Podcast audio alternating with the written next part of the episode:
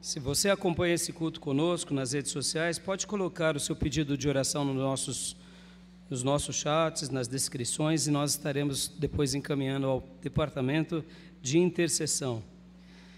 E também já convido os irmãos que ainda não se inscreveram nas nossas redes sociais, se inscreverem para nos acompanhar, tá bom, meus irmãos? Vamos à palavra do Senhor, amados, vamos? Tenho trabalhado bastante sobre o, o tema Os Profetas e hoje estaremos continuando falando sobre esse mesmo tema geral. É, eu convido meu irmão e minha irmã a abrir a sua Bíblia no livro de Zacarias, Zacarias capítulo de número 5 e Zacarias capítulo de número 6. Hoje esses dois capítulos serão a, a pauta da nossa meditação, serão o texto em que nós estaremos mergulhando. Darei ênfase especialmente a uma porção Hoje, o título da minha mensagem é Visões que podem se repetir. Visões que podem se repetir. Quando? Hoje. Você crê nisso, irmãos? Você crê mesmo que Deus pode fazer algo como ele fez no passado, nos nossos dias? Diante do nosso mundo contemporâneo, humanista, científico, tem horas que achamos que não, aquilo ficou para o passado. Deus fez algo especial no passado, Ele já mostrou a glória dele, agora Ele nos deu sabedoria para a gente poder tocar a vida. Ora, se isso fosse verdade, então o milagre da salvação ficaria só para o passado. Porque hoje, hoje, nós podemos nos auto-salvar, nos auto-redimir, nós podemos buscar o perdão dos nossos pecados diante de Deus pela, pela, pela nossa própria força? Não. Então, se o perdão era para o passado, é para o presente e será para o futuro, até a última alma que existir nesse planeta, e o perdão dos nossos pecados é o maior milagre sobre todos, porque é porque fomos e somos perdoados que entraremos nos céus, ou seja, o perdão dos nossos pecados que nos farão entrar no céu, ele foi para o passado, é para o presente, será para o futuro por que as demais coisas não serão? Amém, meus irmãos? Por que não acontecerão os feitos semelhantes ou parecidos, ou quem sabe mais notáveis? Não depende de nós, depende de Deus. E o que compete a nós? Preparar apenas o terreno. Nós não somos milagreiros, nós preparamos o terreno para que o Deus maravilhoso faça o que ele sabe fazer de melhor, que é maravilhas. Nós não fazemos maravilhas. Nós não podemos perdoar uma pessoa dos seus pecados. Podemos perdoá-la ou perdoá-lo de algo que fez contra nós. Mas aquela ideia de perdoar o pecado de alguém para que essa alma agora receba graça diante de Deus, isso não nos compete. Porque nós não podemos nem nos auto-perdoar, mesmo que morrêssemos fazendo o sacrifício por nós mesmos. Por quê? Porque só o sangue de uma pessoa pura poderia perdoar alguém. E essa pessoa pura, ela veio. E o nome dele é Jesus, o Filho de Deus. E ele está aqui entre nós. E ele se faz presente pelo Espírito Santo de Deus. Amém, meus irmãos? Ou seja, então Deus ele pode, ele quer fazer algo notável também. E ao refletir sobre os profetas e sobre esse, essa porção de Zacarias durante essa semana, o meu coração foi inflamado. Foi inflamado em, em, em cima desse título, desse, desse tema e, e dessas passagens, porque Deus pode fazer algo notável hoje. Ele quer, e como eu disse, qual é o nosso dever? É apenas preparar o que? O nosso coração. Só isso. Nós preparamos o coração, preparamos a nossa vida, preparamos o terreno e aí ele vai fazer o que ele desejar conosco. Então hoje eu quero trabalhar em cima disso com os irmãos, porque eu quero que você, enquanto falo, você clame a Deus dentro do seu coração, peça a Deus, me ajuda a acreditar em Ti a esperar por Ti, a, a, a ver o Senhor trabalhando na minha vida, na minha alma, na minha família, no meu mundo, no meu país. Então, eu quero até relembrar uma promessa de Deus, antes de lermos o texto aqui de, de Zacarias 5 e 6, eu quero ler duas porções de Mateus, porque essas duas porções estão dentro da tese que eu quero defender hoje aqui com vocês. Porque Jesus disse o seguinte: o que vocês ligarem na terra será ligado no céu. Você acredita nisso? Você acredita mesmo? Eu creio tanto nessa promessa, irmãos, que sobre a igreja do Deus vivo repousa essa bênção incomparável, que quando nós, como igreja, ligamos algo na terra, Deus liga nos céus. Deus deixou essa promessa para que nós o que nos apropriemos dela, para que nós o que tomemos posse dela da forma correta, não daquela forma egoísta, egocêntrica, que eu tomo posse apenas de coisas que me beneficiam. Não, não. Deixem os bobinhos de lado, deixem as teologias vesgas e míopes e cegas de lado. Vamos ler a Bíblia na perspectiva do que ela nos fala o que, que Deus está nos falando? O que, o que, que seria ligar aqui na terra? O que seria ligar aqui na terra? O que seria desligar aqui na terra para ser desligado nos céus? É muito mais do que coisas materiais, é muito mais do que coisas terrenas, é muito mais do que prosperidade. Meus irmãos, percebam, percebam, é, é, é, é existem certas coisas que são pragas, que são ervas daninhas, que acabam com a nossa vida a, destrói a nossa vida. Por exemplo, essa questão de você ter uma visão distorcida da prosperidade. Todo filho de Deus será próspero, amém, amados? Todo filho de Deus será próspero, porque Deus disse que Ele cuidaria. Agora, qual é a medida dessa prosperidade é outra questão.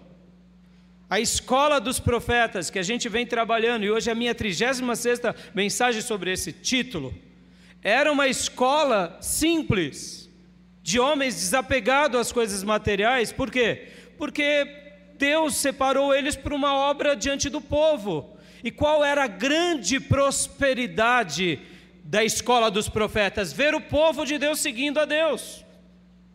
E esses profetas, Deus cuidou dos profetas, das famílias, das viúvas dos profetas, dos líderes dos profetas. E inclusive Deus também faz algumas coisas maravilhosas, que é levantar inclusive profetas nas cortes para mostrar. Inclusive tem profeta rico, para fechar a boca de quem fala besteira. Estão entendendo? Ou seja, se Deus cuida dos seus profetas, dos seus sacerdotes, dos seus levitas, do seu povo, porque Ele não continuará cuidando da sua igreja em nome de Jesus? Ou seja, Deus cuidará da sua vida em nome de Jesus.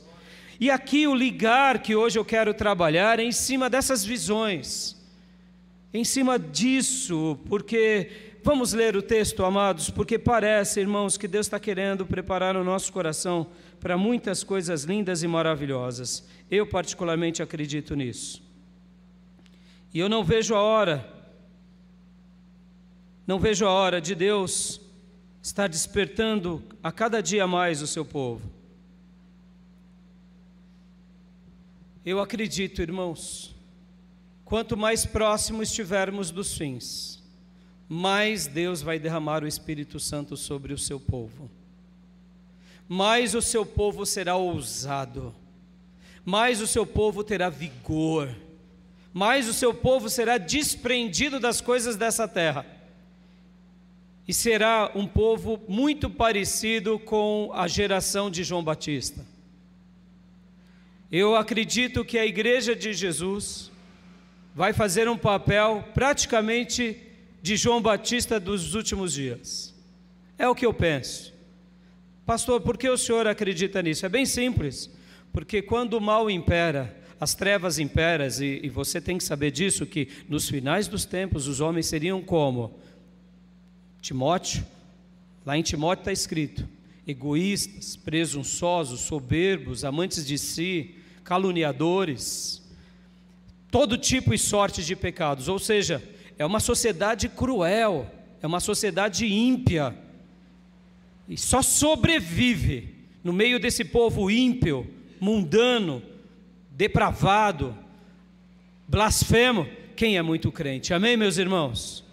E quem é muito crente e experimentou o poder de Deus, diante desse mundo caído, ele só se mantém de pé como? Sendo cada dia mais fervoroso, mais piedoso, mais crente, mais dependente de Deus, diante de um mundo ímpio. Então, se prepare, porque o Espírito Santo de Deus vai ser derramado sobre o povo de Deus de forma copiosa, abundante. Porque, meus irmãos, a Bíblia também vai mostrar que nos finais dos tempos haverá uma grande e poderosa colheita. Ora, a colheita só há pelo poder de Deus. A colheita só há pela instrumentalidade de servos de Deus.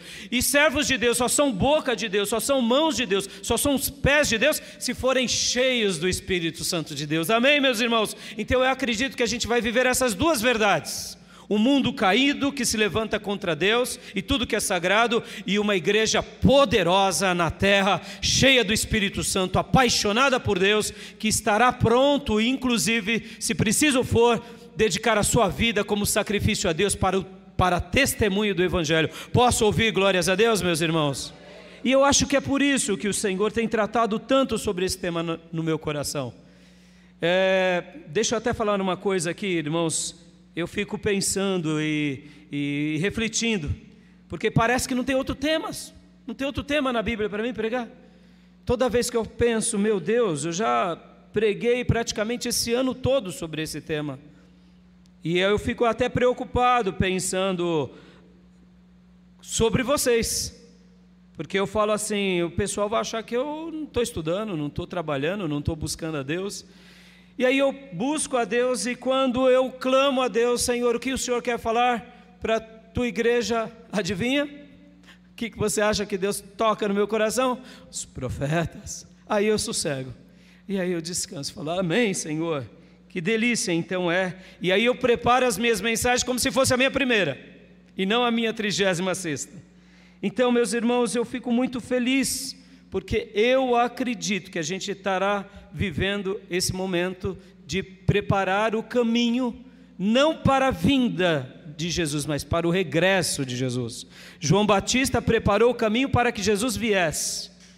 A igreja de Jesus preparar o caminho para o retorno do Mestre. Amém, meus irmãos? Por isso que eu disse: qual é a nossa tarefa?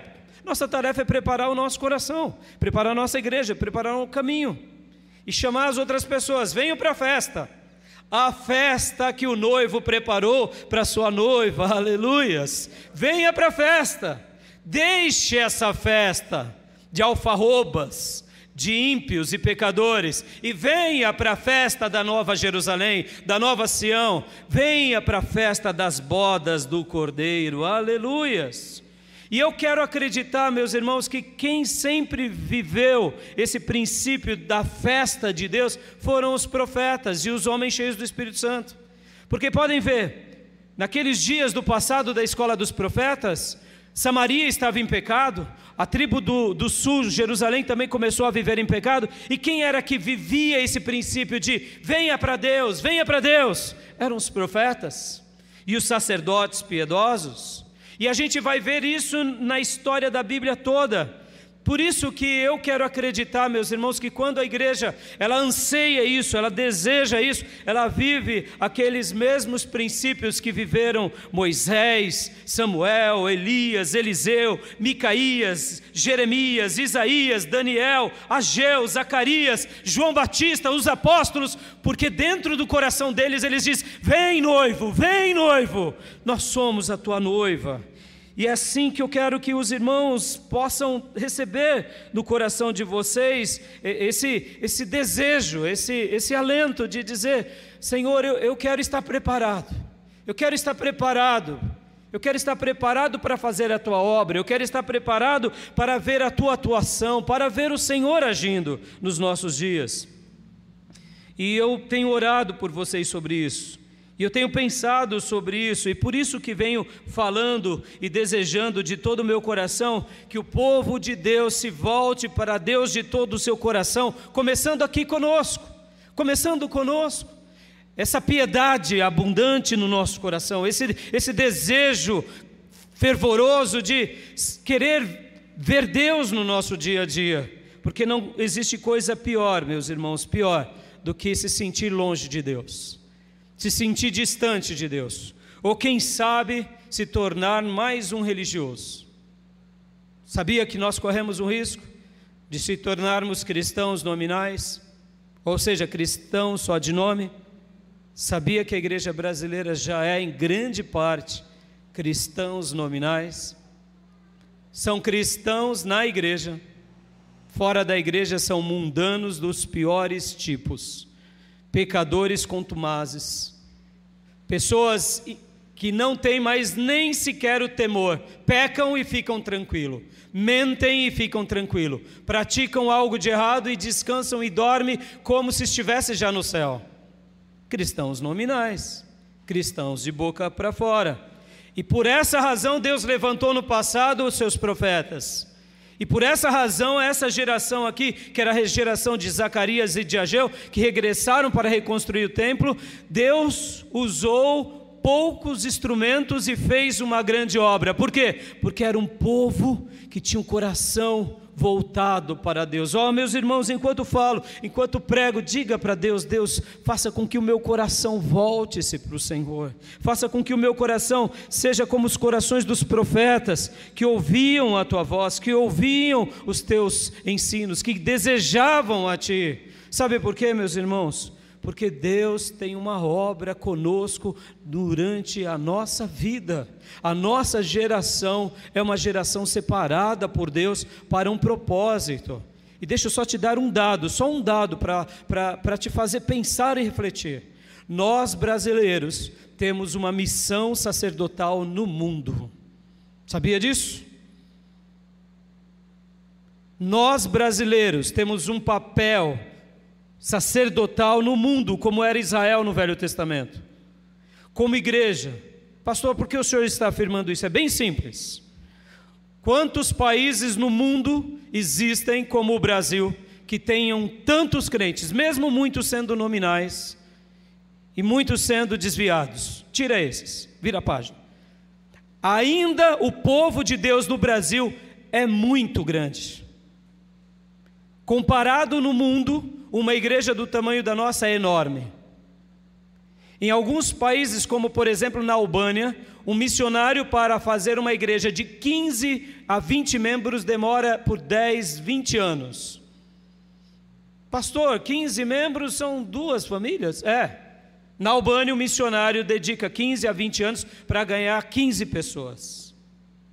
Em muitos países árabes, na janela chamada 1040, Muitos nem chegam a edificar essa igreja porque os missionários são capturados, são enforcados ou são mortos. Quantos países no mundo vivem essa realidade que o Brasil vive? Pouquíssimos. Todos esses países que Deus levantou um contingente enorme de filhos e de filhas, serão bocas de Deus na terra quando o Senhor estiver para voltar. E eu quero acreditar que nós seremos precursores de uma obra na terra, mas só seremos tudo isso se o nosso coração estiver preparado. Porque senão Deus levanta outra nação e Deus nos abate como abateu a tribo do norte e a tribo do sul. Você quer estar tá preparado para isso, meu irmão? Você quer que as visões de Deus do passado aconteçam conosco hoje? Então vamos ler o texto bíblico, irmãos, vamos ler para a nossa reflexão? Glória a Deus. Aqui a gente vai trabalhar das últimas visões do profeta Zacarias.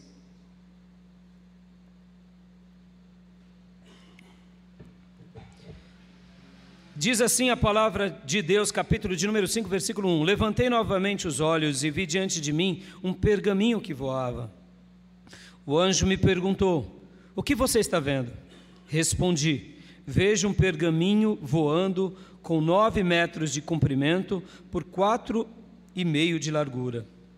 Então ele me disse: Nele está escrito a maldição que está sendo derramado sobre toda a terra, porque tanto o ladrão como o que jura falsamente serão expulsos, conforme esta maldição. Assim declara o Senhor dos exércitos. Eu lançarei esta maldição para que ela entre na casa do ladrão e na casa do que jura falsamente pelo meu nome. Ela ficará em sua casa e destruirá tanto as vigas como os tijolos. Em seguida, o anjo que falava comigo se adiantou e me disse: Olhe e veja o que vem surgindo. Perguntei, é, olha, ou melhor, voltando, versículo 5. Em seguida, o anjo que falava comigo se adiantou e me disse: Olhe e veja o que vem surgindo. Perguntei o que era aquilo e ele me respondeu: É uma vasilha. E disse mais: Aí está o pecado de todo o povo desta terra. Então a tampa de chumbo foi retirada e dentro da vasilha estava sentada uma mulher.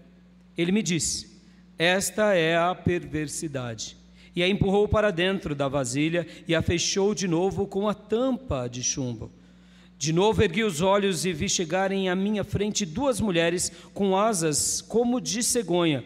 O vento impeliu suas asas e elas ergueram a vasilha entre o céu e a terra. Perguntei ao anjo: Para onde estão levando a vasilha? Ele ele respondeu: Para a Babilônia, onde vão construir um santuário para ela. Quando ficar Pronto, a vasilha será colocada lá em seu pedestal. Capítulo 6, versículo 1. Olhei novamente e vi diante de mim quatro carruagens que vinham saindo do meio de duas montanhas de bronze. A primeira estava atrelada a cavalos vermelhos, a segunda a cavalos pretos, a terceira a cavalos brancos e a quarta a cavalos malhados. Todos eram vigorosos. Perguntei ao anjo que falava comigo: que representam, que representam esses cavalos atrelados, meu Senhor? O anjo me respondeu: Estes são os quatro espíritos dos céus que acabam de sair da presença do soberano de toda a terra. A carruagem puxada pelos cavalos pretos vai em direção à terra do norte. E a que tem cavalos brancos vai em direção ao ocidente. E a que tem cavalos malhados vai para a terra do sul. Os vigorosos cavalos avançam impacientes por percorrer a terra. E o anjo lhes disse: Percorram toda a terra. E eles foram. Então ele me chamou e disse: Vejam, veja o que foram para a terra do norte, deram repouso ao meu espírito naquela terra. Versículo 9: E o Senhor me ordenou: Tome prata e ouro dos exilados, Eudai, Tobias, Gedaías, que chegaram da Babilônia. No mesmo dia, vá à casa de Josias, filho de Sofonias, pegue a prata e o ouro e faça uma coroa e coloque-a na cabeça do sumo sacerdote Josué, filho de Josadac. Diga-lhe que assim diz o Senhor dos exércitos: Aqui está o homem cujo nome é renovo, e ele sairá do seu lugar e construirá o templo do Senhor. Ele construirá o templo do Senhor, será revestido de majestade e se assentará no seu trono para governar. Ele será sacerdote no trono, haverá harmonia entre os dois. A coroa será para Eudai, Eudai Tobias, Gedaías, em filho de Sofonias, como memorial no templo do Senhor. Gente de longe virá ajudar a construir o templo do Senhor, e vocês saberão que o Senhor dos exércitos me enviou a vocês. Isso só acontecerá se obedecerem fielmente à voz do Senhor, o seu Deus. Amém. Quero ler a última frase novamente. Isso só acontecerá se obedecerem fielmente à voz do Senhor, o seu Deus. Amém, irmãos? Pastor, o senhor contou aqui várias profecias, vários textos várias passagens, inclusive complicadas. Podem ver que ele tem visões aqui, de carruagens, de um pergaminho que voa, de uma mulher dentro de uma vasilha, e de repente ela é jogada para dentro, o nome dela é perversidade. Aí aparece duas outras mulheres que têm asas como de cegonha, bate um vento nelas e pega a vasilha, leva para Babilônia. Pastor, que coisa é essa? são visões de um profeta, são visões realmente muito difíceis, visões muito complexas. No entanto, foi assim que Deus quis se revelar para Zacarias, para que ele entregasse uma mensagem ao povo. Foi dessa forma, repleto de visões. E aqui, como eu disse, irmãos, é, até esse capítulo, capítulo de número 6, é a, seria o segundo momento. O segundo momento das profecias de Zacarias. Porque no capítulo 7, versículo 1, olhe lá comigo. 7, 1, olha só. No quarto ano do reinado do rei Dário, a palavra do Senhor veio a Zacarias, no quarto dia do nono mês, no mês de Quisleu. Ou seja, depois passam-se quase dois anos, e aí Deus dá novamente uma série de visões para Zacarias. Então, Zacarias foi usado por Deus com aquele povo durante três episódios. O primeiro episódio foi no oitavo mês do segundo ano de Dário, junto com Ageu. Aí Deus usa ele.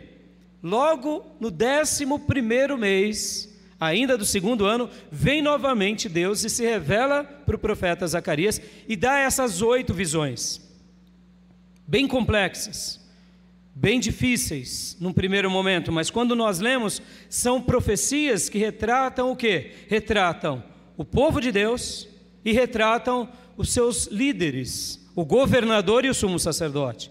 Ou seja, Deus estava arrumando o povo dele. Aquele povo que já estava agora quebrantado, que tinha regressado para construir o templo, Deus está simplesmente alinhando eles, animando eles, dando palavras, dando promessas, dando direções. E eu quero só recapitular rapidamente aqui com vocês o que Deus disse lá no capítulo 2, no versículo 8. Olha só, no capítulo 2, no versículo 8, quando Deus se revela para o povo, Deus estava dizendo aqui no finalzinho desse versículo: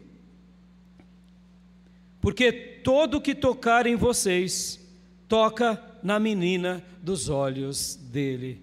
Aleluia. Deus estava dizendo ao seu povo: Vocês, meu povo, que voltaram para construir a minha casa, que obedeceram o profeta Geu, que estão obedecendo o profeta Zacarias, vocês são a menina dos meus olhos, e quem toca em vocês antes de tocar em você, está tocando em mim. Por isso eu irei proteger vocês. Vocês são a minha pupila. Posso ouvir glórias a Deus, meus irmãos? Pense nisso. Pense nisso. Quando obedecemos a Deus, Deus nos vê como a pupila dos seus olhos. Pare por um momento e pense em como isso é grande, como isso é extraordinário, como isso é inexplicável. Merecemos ser cuidado assim por Deus? Merecemos ser tão amados assim por Deus? Ser tão protegidos assim por Deus? E por que ele estava dizendo essas palavras ao seu povo? Porque era um povo obediente. Era um povo obediente. Era um povo quebrantado. Era um povo que tinha regressado. Estava com medo do imperador, estavam com medo dos samaritanos. Aí vem o profeta Ageu e diz: Cuidem da minha casa porque vocês deixaram de cuidar da minha casa, podem cuidar. E o povo começa a cuidar da casa de Deus, começa a construir o templo, irmãos, guarde isso: o templo foi muito importante no Velho Testamento, porque o templo era o anúncio profético de Deus na terra. Era o anúncio profético de que Israel era de Deus, Jerusalém era a cidade que Deus quis habitar. E o templo era o lugar que ele desejava morar. E o templo representava a presença de Deus para todas as nações. Aleluias. Os olhos do mundo eram atraídos para Israel, para Jerusalém, para o templo, para Sião. Os olhos do mundo. Então, para que Deus revelasse a sua glória, ele precisava de casa.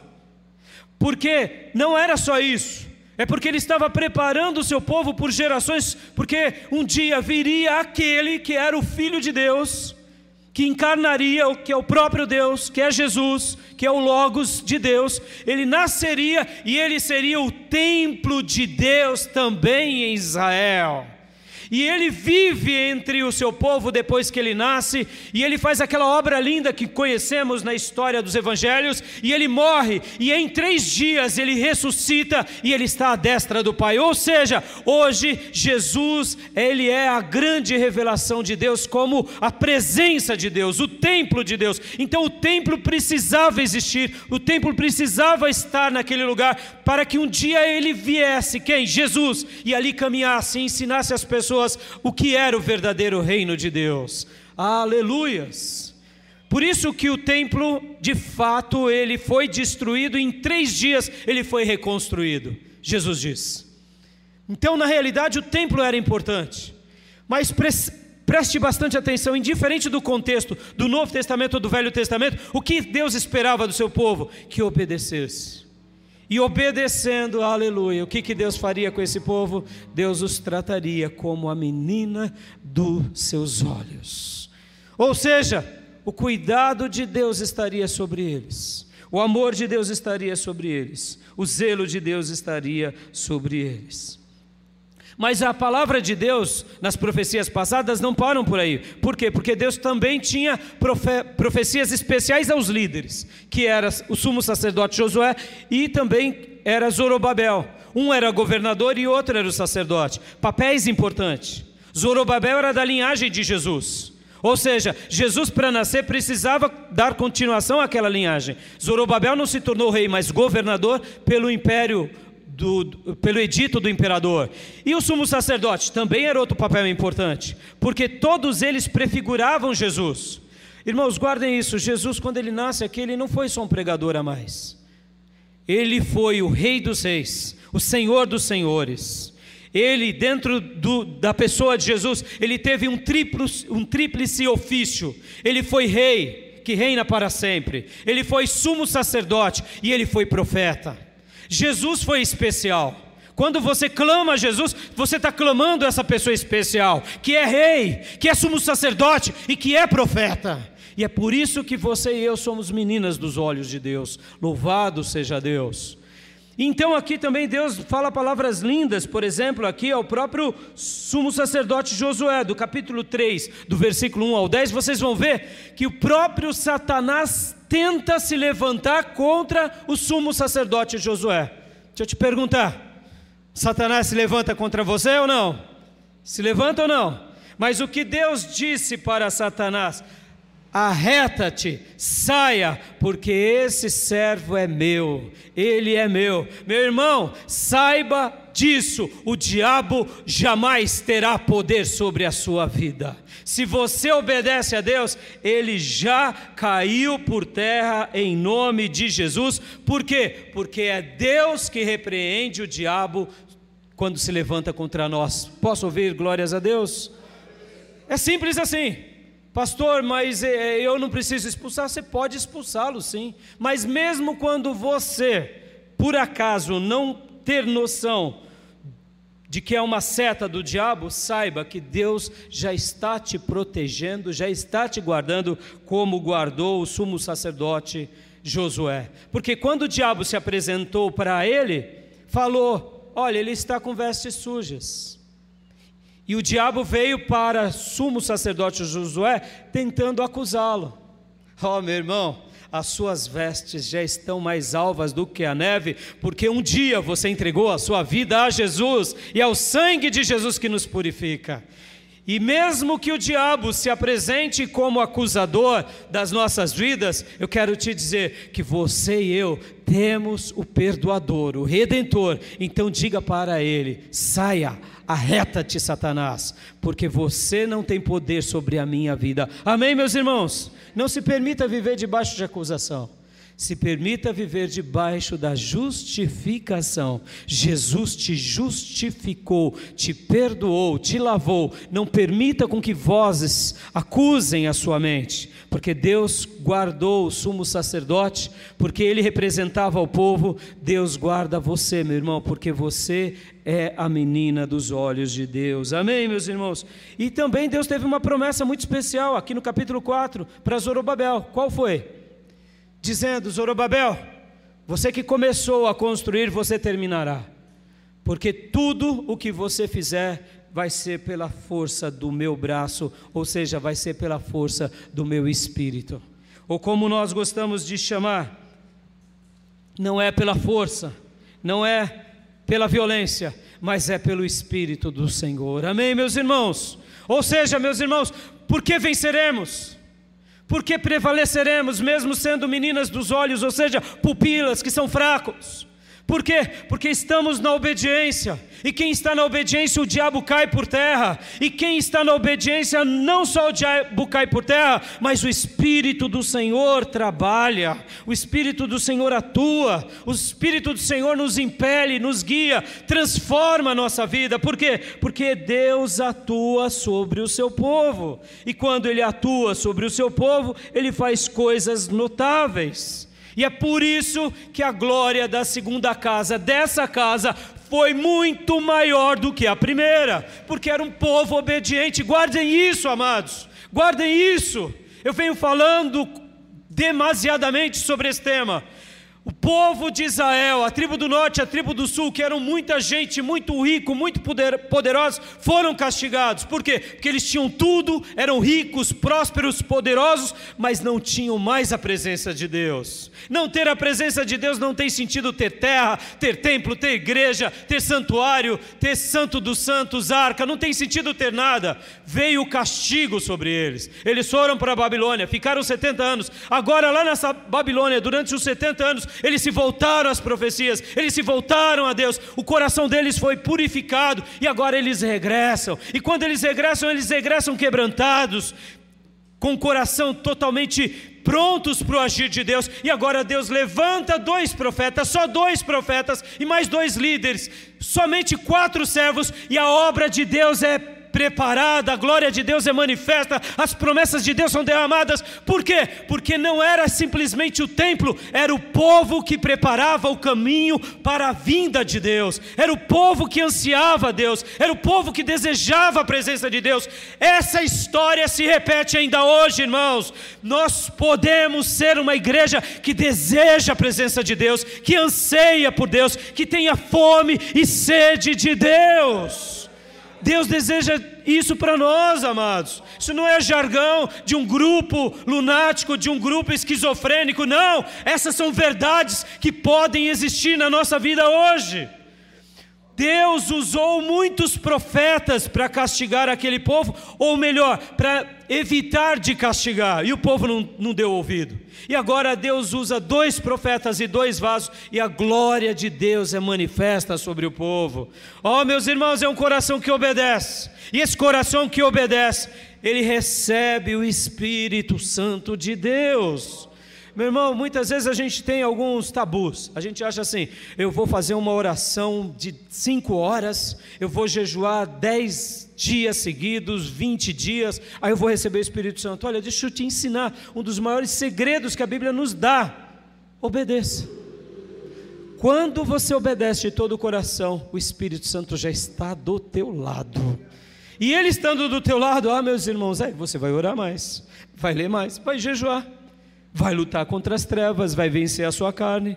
Obedecendo, pastor, é tão simples assim, é tão simples assim. Por que Deus deixou tão simples assim? Para que todos pudessem fazer. E é por isso que temos esse texto que Deus disse a Zorobabel: não é pela força nem pela violência, mas é pelo meu espírito. Você que é pupila de Deus, você que já venceu Satanás, você viverá também sendo conduzido pelo Espírito Santo de Deus. Amém, meus irmãos? E agora, para eu ir para os meus pontos, meus irmãos, porque olha só que coisa linda, irmãos, essas, esses assuntos aqui, esses quatro assuntos que hoje a gente vai tratar, eu vou ser bem breve em três e quero falar somente sobre o quatro assunto, um dos, um dos quatro assuntos. Eu vou até de trás para frente, para facilitar um pouco mais. Aqui no capítulo ainda 6, a última visão é a coroa de Josué a última, do versículo 9 em diante, 6, 9 em diante. Aqui Deus estava dizendo, em outras palavras, para aquele povo. O que, que Deus estava dizendo? Josué, você é o representante da minha nação. Você é o representante espiritual. Lembram que eu ensinei para vocês que os profetas eram os grandes líderes de Israel? Olha aqui, dois profetas dando a direção do povo e preparando quem? Inclusive os pastores. Porque quem eram os sacerdotes e levitas de Israel? Eram os pastores. Mas recordam que antes do cativeiro assírio e do cativeiro babilônico, os pastores eram desviados. Os sacerdotes eram desviados, os levitas também eram desviados. E se os sacerdotes e os levitas são desviados, o povo vai ser o quê? Vai ser crente, irmãos? Claro que não. Tudo começa com os líderes. Líderes piedosos geram um povo piedoso. Líderes carnais geram um povo mais carnal ainda. Então aqui Deus estava usando Zacarias e restaurando o sacerdócio, mostrando o seguinte: olha, você vai ter uma coroa, você vai governar e você será chamado o renovo. Na realidade, aqui o sumo sacerdote Josué, e olha, prestem bastante atenção, até o nome dele acaba sendo algo até emblemático, porque Josué é o mesmo nome para Jesus. Josué é no hebraico e Jesus é no grego, que significa o Salvador. Então, na realidade, é, esse era o nome dele. E esse nome tinha também esse significado, mas na realidade ele era o tipo de Jesus. Ele estava representando, porque quando o profeta vem para ele e diz: Você será o renovo, não era ele necessariamente que seria a grande esperança, mas ele estava apontando e representando aquele que seria a grande esperança. E ainda o texto diz: Você reinará. Ele não é que ele iria reinar como Davi reinou, mas o sacerdote, o pastor, é aquele que traz o reino de Deus ao seu povo. Porque lembram que eu já ensinei para vocês que o desejo de Deus sempre foi teocrático, ou seja, o governo de Deus sobre nós é uma teocracia. Mesmo que Deus tenha permitido a monarquia, mas na perspectiva divina, é a teocracia. Hoje nós, como brasileiros, vivemos uma democracia, mas o Filho de Deus vive uma teocracia. Quem está acima de nós? É o nosso governo, são as nossas leis ou são as leis de Deus? É uma teocracia. Nós seguimos a nossa teocracia na nossa democracia. Então aqui, Josué era essa pessoa que representava quem? Jesus. Ele era um tipo de Jesus, que seria o renovo do povo, e que seria o rei dos reis entre o povo, que seria aquele também que faria o papel sacerdotal. Então, meus irmãos, eu quero te dizer que de uma forma misteriosa, misteriosa, isso também acaba acontecendo conosco. Porque mesmo que nós não tenhamos esse poder em nós, quando nós somos de fato cristãos piedosos, aonde você vai, você é um renovo. Aonde você está, você leva renovo. Por isso que o verdadeiro filho de Deus, ele, ele, ele derrama bênção e nunca maldição. Por isso que ele fala edifica e nunca destrói. Por isso que aonde ele toca abençoa. Por quê? Porque ele é um renovo de quem? De Deus. Amém, meus irmãos. E, e o reinado, pastor? Você leva o reino. Que reino? O seu reino não. Você leva o reino do seu rei. E aonde você vai, você é mensageiro do reino. A segunda visão, que aqui está do capítulo 6, do versículo 1 ao versículo de número 8, que são dos, das quatro carruagens, ela é bem interessante que, olha só, as visões do profeta são visões, irmãos, muito desafiadoras, porque aqui ele vê duas montanhas de bronze. Imagina, eu chegando para vocês e falo, irmãos, eu tive uma visão. E na minha visão eu falava com o anjo. Aí os irmãos já olham assim meio torto para mim. E ainda eu vi dois montes de bronze. Aí o pastor está xaropinho. E ainda quatro carruagens saíam do meio dessas montanhas de bronze. E tinham cavalos brancos, pretos, malhados e vermelhos em cada carruagem. E o pastor está xaropinho. E ainda ele conversa com o anjo. Então percebam que o profeta ele era muito resolvido. Ele não duvidava do que Deus estava mostrando. Sabe por quê, meus irmãos? Servos de Deus não têm medo do que Deus fala. Servo de Deus, quando recebem de Deus, eles entregam, mesmo que as pessoas não compreendam. Só que o verdadeiro servo de Deus sabe quando Deus fala, porque na realidade Deus irá cumprir. Amém, meus irmãos? E essa visão dos cavalos é muito parecida com a primeira visão que ele teve. Aquela visão dos chifres e cavalos também. Porque aquela visão Deus mostrava o quê? Que Deus ele envia os seus artesãos, os seus ferreiros, porque sobre Deus repousa uma autoridade sobre todo o mundo. Aqui, mais uma vez, é uma visão de autoridade, é uma visão onde os anjos de Deus estão com pressa, com vigor de percorrer os quatro cantos da terra. E esses seres, esses cavalos com essas carruagens, representam o Espírito de Deus que quer habitar na terra. E eles estão fazendo algo que é levando o quê? Levando a paz para a terra. Aleluias. Olha só que coisa linda, irmãos. Vamos ver aqui nos últimos versículos. Versículo 7 do capítulo 6. Olha só que coisa linda. 7, 6.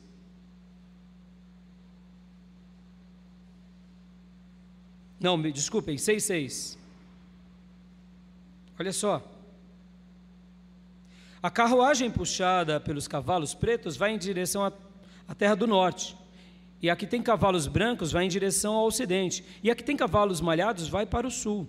Os vigorosos cavalos avançam, avançavam impacientes por percorrer a terra. E o anjo lhes diz: percorram toda a terra. E eles foram. Olha, o anjo dá uma ordem para aqueles para aquelas carruagens com cavalo, podem percorrer toda a terra. Então ele me chamou e disse: Veja, os que foram para a terra do norte deram repouso ao meu espírito naquela terra. Aleluia. Ou seja, estão levando paz. Deixa eu te perguntar, qual é o título da minha mensagem? Qual era o título da minha mensagem, meus irmãos? Visões que podem acontecer hoje. Nosso planeta precisa de paz. Estamos vivendo dias, eu diria, antagônicos como nunca. Meus irmãos, a guerra está muito mais perto do que a gente imagina. Talvez você não acompanhe notícias, você não acompanhe noticiários ou assuntos geopolíticos. Mas vamos orar para que não haja guerra e sim paz. Amém, meus irmãos? Só para vocês terem uma ideia, recentemente, agora, dia 3 de dezembro, houve um plebiscito na Venezuela querendo invadir a Guiana. Ou seja, 75% da Guiana passaria a pertencer à Venezuela. Ou seja, aqui. E para o exército de Hugo Chávez, ah não, Maduro, discípulo de Chávez, entrar na Guiana, ela precisava passar pelo Brasil. Ou seja, envolvia o Brasil. Que coisa terrível. Ou seja, essa semana, o nosso país teve que intermediar um acordo de paz. Vem cá. E se os nossos governantes tomar um chá de besteira? E não for acordo de paz? Estão entendendo, irmãos? Precisamos orar para que Deus envie o seu espírito de paz sobre a terra. Amém, meus irmãos? E não é somente porque chegou aqui no Brasil, mas eu venho dizendo isso há anos, desde a primavera árabe. Porque aquilo que acontece lá do outro lado do mundo, meus irmãos, acontece no coração de Deus em primeiro lugar. Olha como o mundo está, meus irmãos, o mundo está dividido. Quando começou a guerra da Ucrânia com a Rússia, o que, que eu disse para vocês aqui sobre o papel dos americanos? Que eles deveriam ser pacificadores eles não foram. Eles foram quem? Incentivadores, financiadores. Meus irmãos, precisamos orar para que as carruagens sagradas de Deus percorram a terra e derramem paz. Percebam, irmãos. Talvez você diga, mas pastor, o que, que a gente vai fazer? Nós temos um dos maiores poderes nas mãos, somos a igreja do Deus vivo, que ligamos na terra e é ligado nos céus, amém, meus irmãos? Essa situação que aconteceu em Israel, com o grupo Hamas, grupo terrorista, meus irmãos, uma coisa infernal, nós sabemos que a defesa de Israel é a defesa mais bem capacitada do mundo e deixaram tudo aberto. Estranho, não? A gente não está falando do Brasil, estamos falando de uma, um país sul-americano, estamos falando do país que tem os, os, a defesa, o exército, as polícias civis mais preparadas do mundo. Tudo ficou exposto. Curioso, não? Podemos afirmar alguma coisa? Não. Mas que foi coisas do inferno, nós não temos dúvida. E que está sendo uma coisa perigosa para o mundo, vocês não têm dúvida. Só para vocês terem uma ideia, grupos aliados ao, Ira, ao Irã têm bombardeado pontos estratégicos ali no Oriente Médio para que para que os portas-aviões americanos comecem a intervir e aí pronto. Irmãos, precisamos orar para que os, os, as carruagens do Senhor derrame paz sobre a terra. E para que Deus mude esse quadro. Amém, igreja? Nós precisamos orar sempre, o tempo todo. Percebam que aqui é uma visão mostrando que Deus tem autoridade sobre tudo e todos. E que a igreja, ela é poderosa na terra quando ora. Agora, deixa eu reprisar algo que eu disse na minha introdução. Perceba que a teologia da prosperidade que olha só para as minhas coisinhas, para minha casinha, para o meu sítiozinho, para minha terrinha, para minha empresinha, é tão miserável enquanto tem pessoas morrendo. É por isso que muitas vezes Deus permite que a igreja sofra. Porque Deus deu um poder extraordinário para o crente, para ele expulsar o demônio, para ele poder ser sal e luz, para ele poder influenciar pessoas, e ele fica pensando nas minhas coisinhas, nas minhas vidinhas, no meu peruzinho, no meu pernilzinho. Oh meu Deus! Somos sal e luz para mudar esse mundo, amados. Não importa o lar que você nasceu, se foi pobre, se foi limitado, você tem o Espírito Santo de Deus sobre a tua vida. Você é filho de Deus, você é príncipe de Deus na terra, você é especial, porque Deus te separou com uma unção especial. Use disso, ore em cima disso, porque aqui são promessas que se cumpriram nesse povo, esse povo quebrantado, mas era um povo obediente, meus irmãos. E agora vamos lá para a visão das mulheres, capítulo 5, versículo de número 5. A visão das mulheres. Essa é uma visão também muito desafiadora. Por que muito desafiadora? Porque chega até a ser emblemático. Vamos lá. Faço questão de ler do 5 em diante. Em seguida, o anjo que falava comigo se adiantou e me disse: Olhe e veja o que vem surgindo.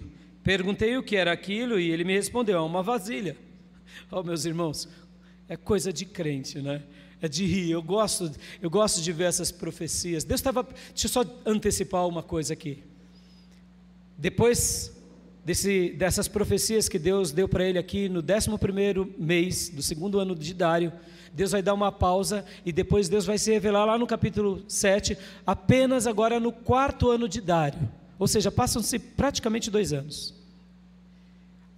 Então, Deus deu uma porção de profecias para preparar ele para as outras profecias.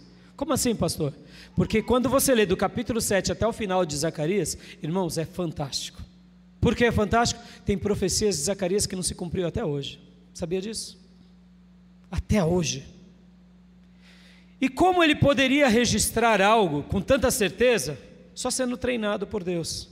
Perceba, irmãos, um servo de Deus, quando ele é treinado por Deus, ele é seguro. Ele faz o que Deus espera e ele não deve nada para ninguém. Ele caminha como poucos e ele está aqui, ó. Ele não tem o nariz empinado porque ele não se sente melhor do que ninguém. Também não tem a cabeça abaixada porque ele não se sente pior do que ninguém. Mas ele vive de uma forma digna, ereto, porque ele sabe que ele é um servo de Deus na terra e que a vida dele vai ser notável. Amém, meus irmãos? E aqui então o profeta agora recebe essa visão e ele pergunta para o anjo: o que, que é isso? Uma vasilha. Uma vasilha. O que, que é aquilo? Uma vasilha. E disse mais: Aí está o pecado de todo o povo desta terra. Olha que interessante. Olha como Deus vê o pecado. Deus sabe do que é pecado e do que não é pecado. Deus tem o controle de tudo. Tudo está nas mãos do Senhor. Então a tampa de chumbo, versículo 7, foi retirada e dentro da vasilha estava sentada uma mulher. Oh meu Deus, por que mulher? Sei lá por quê, vai perguntar para o profeta. Não dá para a gente saber. Visão, meus irmãos. Por que era a vasilha? Visão, não sei. E ele diz: Esta é a perversidade. O nome da bicha ainda era per perversa. Da dita coisa perversa. Perversidade. Oh meu Deus do céu é, eu fico rindo ao ler esse texto. Perversidade. E a empurrou para dentro da vasilha. E a fechou de novo com a tampa de chumbo. Eu fico imaginando aquelas cenas de desenho. Né? Empurra para dentro. Ela, desesperada, vai para dentro. Perversidade. De tacuja. Nojenta. Né? Pastor, é, é, é, o gênero feminino? Claro que não, irmãos. É só mulher que peca? Não. Oh, seria tão bom, né, irmãos? Se fossem as mulheres. Mas os homens pecam? Diga-se de passagem, há perversidade também. Pecamos. Crianças pecam? Pecam. Idosos pecam? Pecam. Todos pecam. Então, o que está mostrando aqui que há um controle de Deus sobre esses que vivem sob o pecado. Mas percebam, lembra que eu disse que era um povo quebrantado? Que era um povo piedoso, um povo temente, um povo obediente? Aonde Deus vai colocar essa perversidade e essa vasilha? Vamos continuar lendo. De novo ergui os olhos à minha frente, duas mulheres com asas como de cegonha. Agora duas mulheres diferentes, com asa, já de um outro formato. O vento impeliu suas asas e elas ergueram a vasilha entre o céu e a terra. Perguntei ao anjo: Para onde estão levando a vasilha? Ele respondeu: Para a Babilônia onde vão construir um santuário para ela. Quando ficar pronto, a vasilha será colocada lá, em seu pedestal. Que lugar é o lugar da perversidade? Que lugar que é o lugar da, dessa vasilha? Na Babilônia. Aqui lembram do contexto, mais uma vez? Deus tinha trazido o seu povo Deus tinha perdoado o seu povo, Deus tinha purificado o seu povo tinha abençoado as outras nações por causa do povo de Deus. Mas não é por isso que o pecado deixa de existir. O pecado vai existir porque as pessoas se inclinam para o pecado. Mas qual é o lugar do pecado? É no meio do povo de Deus? Não. É na casa de Deus? Não. É em Jerusalém? Não. É no templo? Não. É entre os líderes? Não. É entre os sacerdotes? Não. É entre quem? Entre os babilônicos. Por isso que Deus diz: saia da Babilônia. Amém, meus irmãos? Guarde isso. Nós não podemos conviver com o pecado, porque os ministros de Deus levam para longe. E a gente não pode ir atrás daquilo que está longe de nós. Percebam que um crente, quando ele vive em pecado, ele vive em pecado pela sua escolha, porque ele vai ao erro.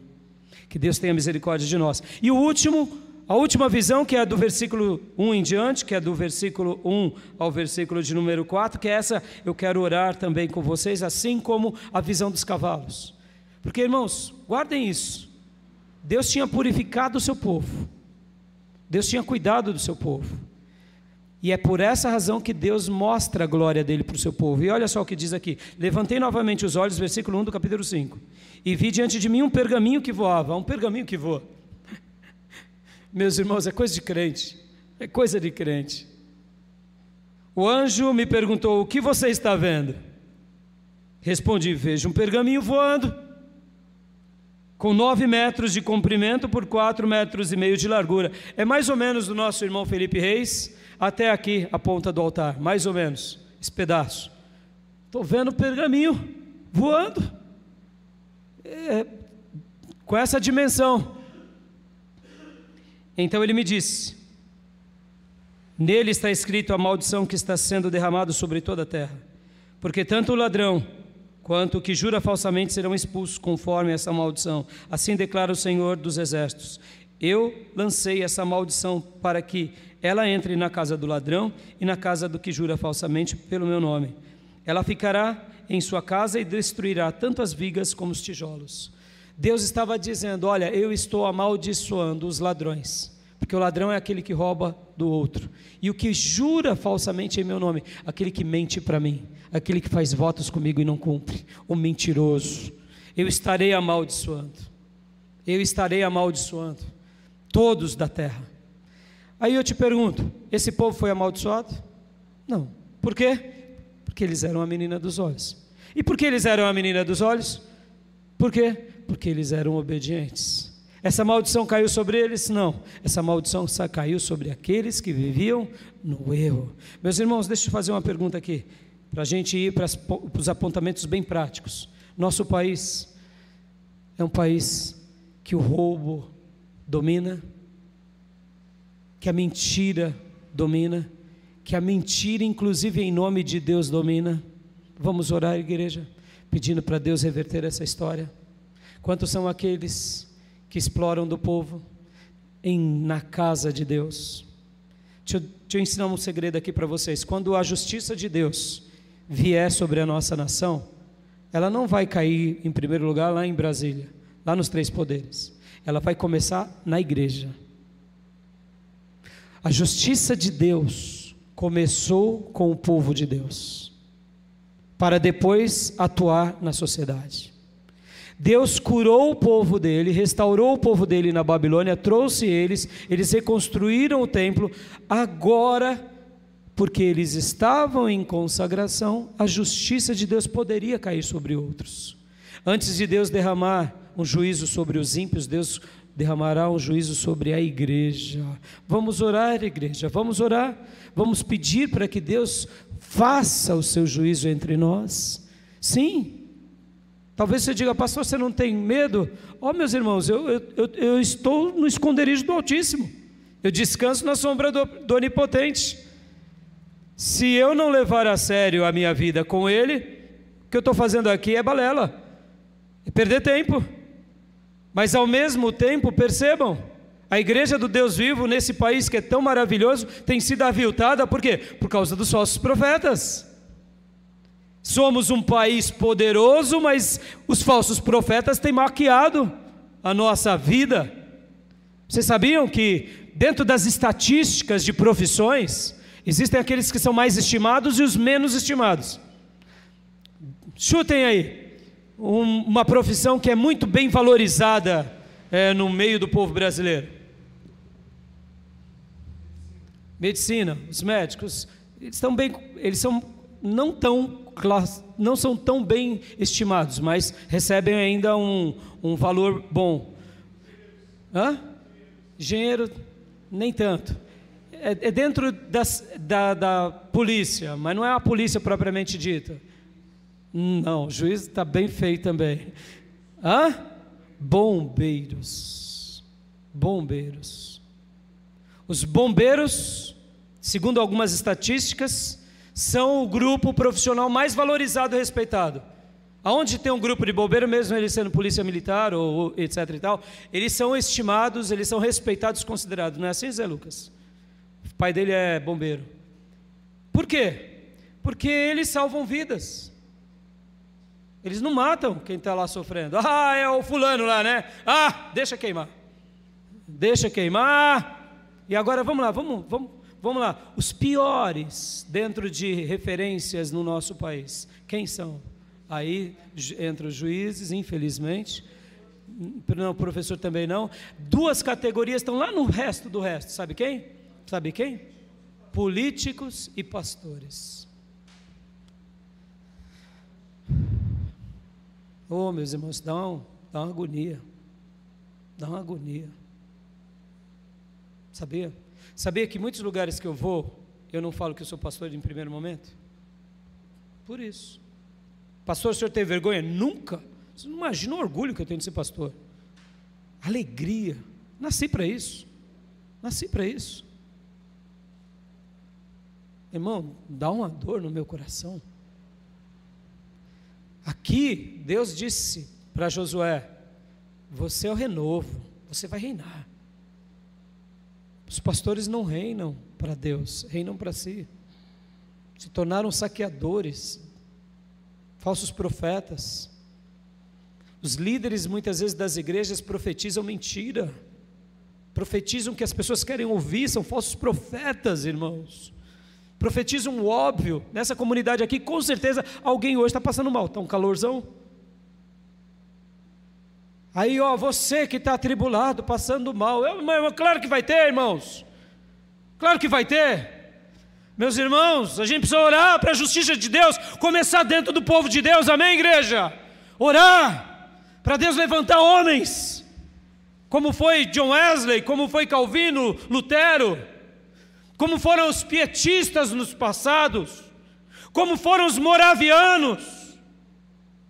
Só contar uma história aqui para vocês. Depois da reforma protestante, poucos homens de Deus enviavam missionários, eles não tinham essa prática. Calvino foi o primeiro que envia alguns missionários e nem sempre eram bem-sucedidos, porque havia uma polarização muito grande naqueles dias. Mas depois de algum tempo, alguns luteranos começaram a enviar missionários e uma universidade se tornou um polo, Universidade de Haile, se tornou um polo pietista, onde eles começavam a inflamar os outros sobre essa questão de enviar missionários. E houve um homem chamado Zinzendorf, da Morávia, que foi então e deu ouvido a esses pietistas e começou a praticar aquilo, e aí surge a história dos moravianos.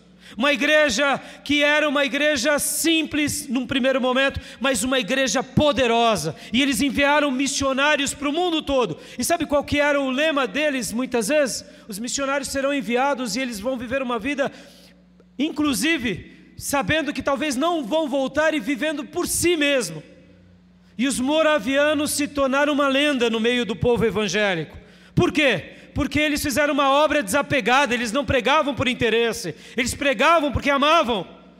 E olha só o que acontecia: quando um moraviano queria entrar numa cidade, muitas vezes eles se vendiam como escravos, porque já que eles não tinham acesso, então eles oravam na igreja e falaram: Olha, eu vou ter que me vender como escravo para aquele povo, porque eu, só assim eu vou ter acesso. Pense nisso, irmãos. Pense nisso. As missões modernas nascem dos moravianos. Homens como John Wesley, irmãos. John Wesley se tornou um pregador no mundo, irmãos. Catedrático de Oxford, professor de grego, pregador. Tinha tudo para se tornar um marajá da fé. Tinha tudo para se tornar rico. Sabe quando ele morre, o que ele tinha como posse dele? Uma caneca. Uma caneca e, se não me engano, uma, um outro objeto, simples assim. Esse era o, o, a herança de John Wesley. que mais, pastor? Porque ele era um homem desapegado. John Wesley tinha como lema a vida da modéstia, não é o voto de pobreza. Pensem, irmãos, um professor de uma universidade que existia desde o ano 1000. Universidade de Oxford foi criada por volta do ano 1000. Ele estuda lá e dá aula lá por volta de 1700 e pouco. Pensem nisso.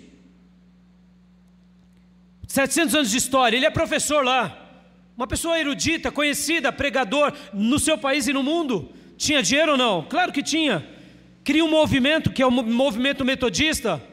Mas ele dizia: Nós precisamos de viver uma vida de modéstia. O que é modéstia? Saber ser feliz com o que tem, igreja. Justiça, igreja. Se Deus te deu muito, dê glória a Deus. Se Deus te der pouco, é o melhor de Deus para a tua vida. Os pastores se tornaram avarentos, medíocres, corruptos. Precisamos pedir para que a justiça de Deus comece, inclusive, dentro da igreja. Ministros que muitas vezes tocam para ter projeções, para ter alcance. Oh, que tolice! Pessoas que muitas vezes usam a igreja como trampolim político. Oh, que tolice! Meus irmãos, vamos pedir a justiça de Deus. O pergaminho de Deus está voando ainda hoje, amém, meus irmãos? E aqueles que vivem assim serão sentenciados por Deus, mas aqueles que obedecem a Deus são a pupila dos olhos de Deus. Satanás vai embora. Por quê? Porque eles vivem pelo poder do Espírito Santo de Deus. Amém, irmãos? Eu deixo essa palavra ao coração de vocês e quero orar agora. Quero orar. Quero orar para que essas verdades de Deus se cumpram entre nós. Nosso país precisa de justiça? Meu Deus. Nosso país precisa de mudança? Olhe para mim, olhe de vocês nos meus olhos. Nós seremos a resposta do nosso país, sendo exemplo para aqueles que estão lá fora. Amém, meus irmãos? Sendo exemplos, dando exemplo. Não espere do político, não espere do governador, do presidente, do senador. Espere de Deus na sua vida para que você seja o sal e a luz de Deus. Amém? Vamos orar, igreja, vamos orar. Pai, muito obrigado por essa palavra, Senhor. Muito obrigado, ó Deus, por esse texto sagrado que hoje lemos, meditamos. E agora, Pai, colocamos todas as nossas necessidades diante do Senhor. Colocamos, ó Deus, a nossa vida, a nossa igreja. Muda a história, Pai, do pastorado, do sacerdócio no nosso país, da igreja brasileira, papai. Faça de nós uma igreja desapegada, Senhor, com as coisas dessa vida, no sentido, eu diria, desnecessários. Que quando o Senhor quiser nos usar, o Senhor possa nos usar da forma em que o Senhor desejar. Senhor, faça justiça nos poderes da nossa nação, entre o nosso país. Faça justiça, Pai.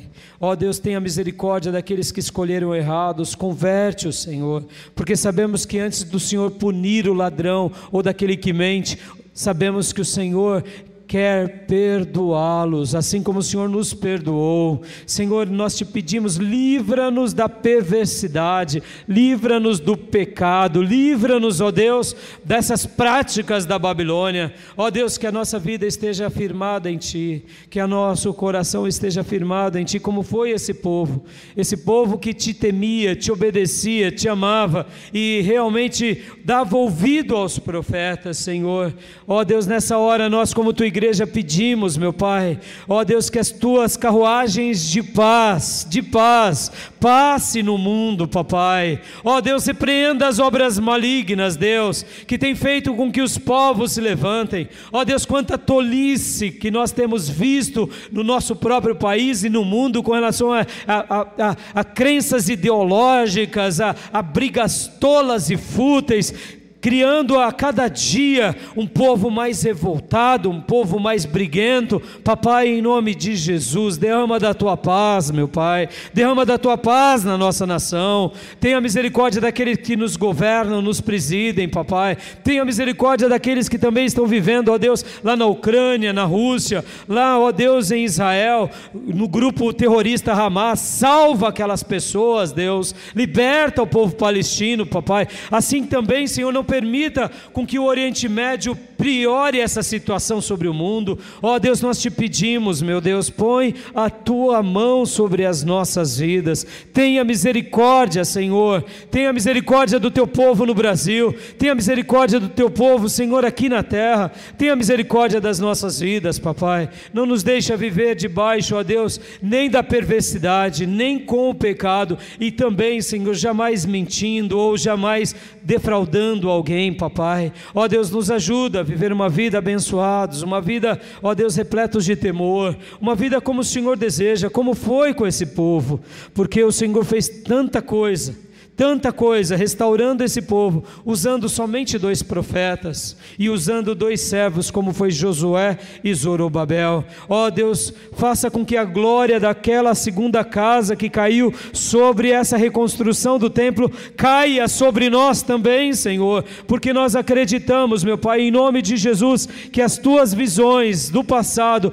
podem acontecer novamente sobre nós hoje, Senhor. Que os teus ministros, os teus anjos, o teu poder possa estar sendo liberado sobre nós, e que o Senhor possa também nos atrair a tua palavra, fazendo com que nós sejamos crentes que realmente te amam, papai, pessoas apaixonadas por ti, pessoas que te temam, que te adorem e que tenham a ti como nosso maior tesouro e nosso tudo. Ajuda-nos, ó Deus, a vivermos uma vida de justiça, de compaixão, papai. Livra-nos, ó Deus, da ausência de compaixão. Livra-nos, ó Deus, da perversidade, da crueldade, da maldade e de tudo aquilo que estará sobre aqueles que de, te desobedecem, meu Pai. Ajuda-nos a sermos um povo virtuoso para a honra, glória e louvor do Teu nome, meu Pai. É assim que eu te peço, é assim que eu suplico e é assim que eu te imploro. Atraia-nos à Tua presença. Faça-nos, ó Deus, te amar como foram os moravianos,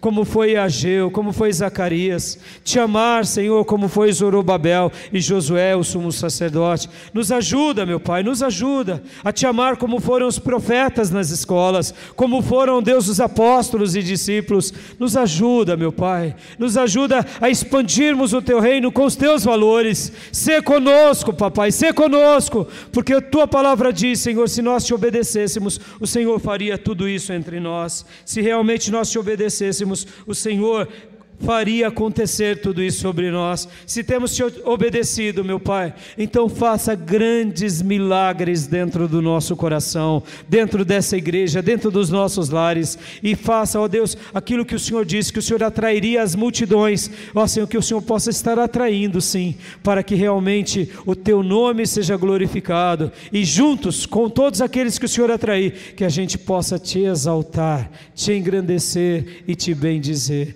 É assim assim que eu oro, Pai, é assim que eu oro, em nome de Jesus. Amém. Você crê nessa palavra, meus irmãos? Gente de longe, versículo 15 do capítulo 6. Gente de longe virá ajudar e construir o templo do Senhor.